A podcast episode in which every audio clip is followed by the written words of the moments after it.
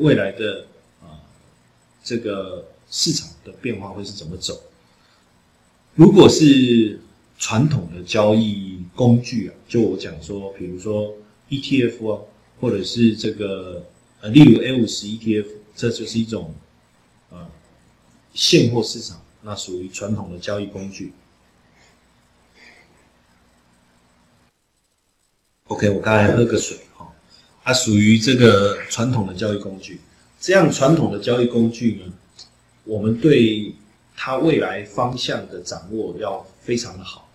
如果我们当然我们真的能够掌握到很好的方向的时候，我甚至更鼓励各位以期权的呃方式来做交易啊，以期权方式来做交易。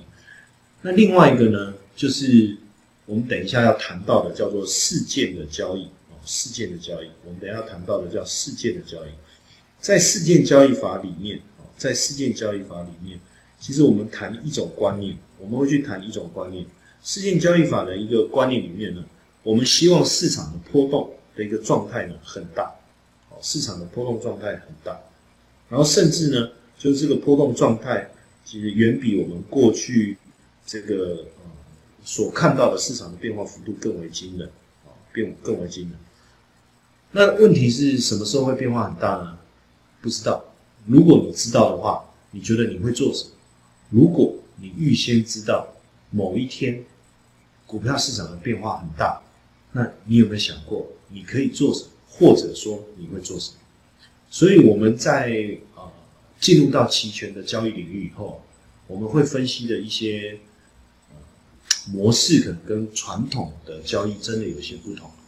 例如，过去如果你做的是股指期货的交易，你比较在意的应该是你偏多，就是你进场买进的那个部位，最好能够进入一波的牛市，对不对？如果你是进场卖出的部位，你会希望它进入一波的熊市。但是在期权的交易里面，我们会先把整个市场做这样的一个区隔，比如说。我们会去思考说，它未来有没有可能会是大幅度上涨或大幅度下跌？哦，那或者是说它会涨，但是它上涨走一个趋势，但是它变化的幅度呢并不大，或者是说它会进行一个大高低落差很大的的这个呃箱型整理，箱型整理，还是说它就是很简单的做一个这个横盘整理？这个会是我们呃。比较目前在期权市场交易的时候，可以说我们非常在意的一个问题，哦，可以说是我们非常在意的问题，因为这些呃不同的的的市场的一个这个啊结果，就会导致到我们运用的策略会带来不同的一个收益。OK，我们就从这个地方。那因为等一下我举的一些例子呢。呃都会就是比较多的例子，前面有一些呢，我运用的是台湾的这个市场所整理的一些画面，但是不会影响到呃我们所要谈论的这个教学的这个结论，甚那甚至呢也更更能够举例来去帮助各位了解这一块。那首先我们就来提提出第一个问题，就是说股市大跌的时候，期权能做什么？那为什么会提出这个问题呢？因为呢，对股票市场的操作者而言，当股市在跌的时候，我们能做的事情好像就是啊烦恼减码，烦恼减码，对不对？就是我们会去烦恼，哎呀怎么办啊？股票市场一直在跌，然后我们去烦恼说，那跌了我要不要减码？好，那我减码了，我又烦恼了，为什么？那又继续跌了怎么办？或者是说减码以后它突然上涨了，你有烦恼？那这个对期权交易者来讲，我觉得就不是太大的问题。为什么呢？我们可以去计算说，呃，我手上有多少的现货的部位？那万一市场下跌的时候，那我能够带来什么样的这个避险效益？所以呢，这个部分呢，期权就发挥了一个很大的作用。但是在这个图形上面呢，哦，我们也产生了一些疑虑。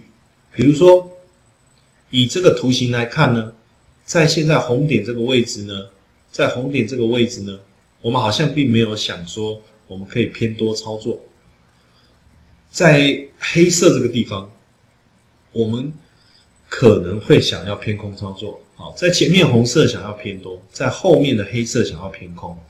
但是实际上市场的整个趋势性呢是往上走的，但是我们总觉得市场好像开始有一点点山雨欲来风满楼的感觉。所以呢，我们也在想，我能不能有一个方法，能够去应付万一未来整个市场的一个大幅度的修正。但是呢，万一市场能够延续原来的方向往上继续走阳的时候，我也有机会赚到钱。那这个就是我们我们在讲的叫做期权里面所谓风险控制的概念，然后来帮助我们如何去做这种所谓的呃趋势转变的操作了，或者是做所谓的事件交易法的一个操作。